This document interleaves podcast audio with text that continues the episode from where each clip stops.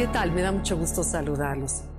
¿Por qué hablar bien de los demás? Cuando no puedes hablar bien de los otros es mejor callar. Esta es una frase que escuché siempre en mi casa. Sin embargo, por supuesto que nunca seguí. Hasta que me hago consciente, ahora ya con los años, de, y de las investigaciones científicas que les voy a compartir, de cuánto mal nos hace a nosotros hablar mal de los demás y cuánto nos afecta.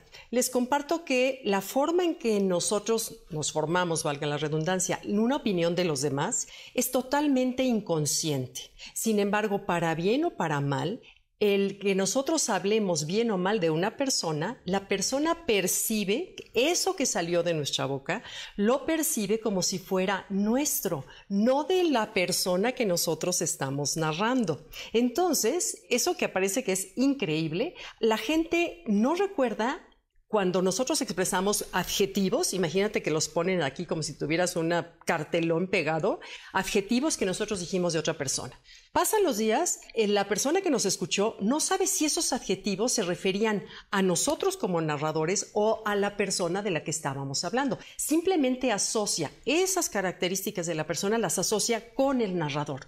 Entonces, bueno, a ese fenómeno, el doctor John Skorowski, en 1998, hizo esta investigación, la publicó en el American Psychology Association. Él dice que esto se llama transferencia espontánea de rasgos. Me parece increíble cuando yo me enteré de esto. Soy mucho más cuidadosa en expresar lo que opino de las personas y procuro siempre ver el lado bueno, pero no solamente porque además es un convencimiento personal de que hay que ser generosos porque la vida te regresa lo que tú das, sino también por estas investigaciones que me hicieron hacer más conciencia. Es importante cuando nosotros nos reunimos con la familia, con los amigos, con la gente de trabajo, nos reunimos a comer, a platicar, a tomar un café, una copa, porque es parte de lo que nos hace sentirnos que pertenecemos, es parte de una terapia que necesitamos de comunicar lo que pensamos, lo que nos aqueja, lo que nos preocupa, lo que nos disfrutamos.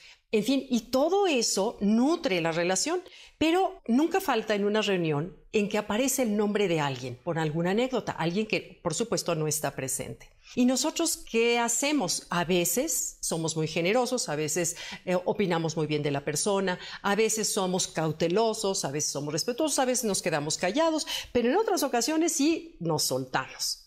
Y esos adjetivos que surgieron de nuestra boca van a sembrar una semilla en la mente de quien nos escuchó como si fuera de nosotros en futuras referencias. Entonces, fíjense qué peligroso es hablar mal de las personas sin mencionar el otro puede un día enterarse y puedes meterte en serios problemas. Entonces, además de que no es ético, ¿no?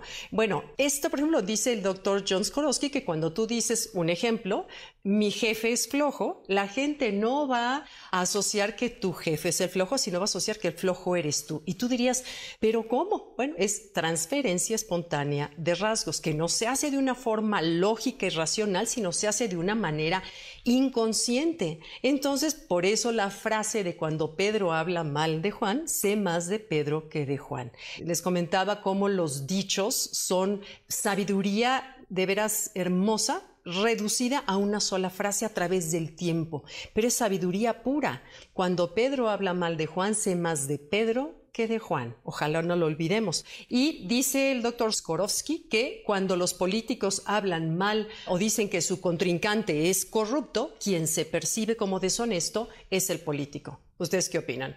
Después dice que los que critican arte o a los artistas y alaban a los artistas, ellos mismos son percibidos como talentosos. O, por ejemplo, quienes cuentan chismes o hablan chismes de infidelidades o de cosas de otras personas, quienes son percibidos de esa manera es la persona. O sea que de veras, y sobre todo que, que una vez que sale de la boca, esas palabras ya quedaron y ya se quedó en, tu energía personal cuando la gente se piense de ti en un futuro. Así que hay que ser muy, muy cautelosos, pero bueno, a esos los budistas le llamarían que es karma o sea, la vida me regresa aquello que yo doy. Sin embargo, los científicos de HeartMath, que les he platicado, ellos opinan, ¿se acuerdan que hablamos de la inteligencia del corazón?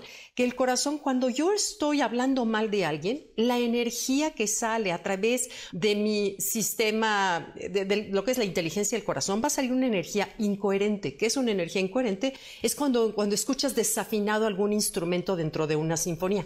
Esa incoherencia el corazón de la otra persona sin hablar la percibe y eso es lo que se le queda grabado. Es por eso que no es racional, es algo energético que se queda en la impresión del otro. La buena noticia es que funciona también al revés. Funciona para bien. Cuando nosotros hablamos bien de los demás, decimos que es una persona inteligente, culta, carismática, eh, linda, generosa, todos esos adjetivos la gente los va a aplicar a nosotros. Así que ya sabes qué es lo que todos tenemos que hacer y ojalá nos acordemos el momento que estemos tentados a decir algo mal del otro. Gracias, nos vemos pronto. Gracias. Contesto todas sus preguntas. Bye.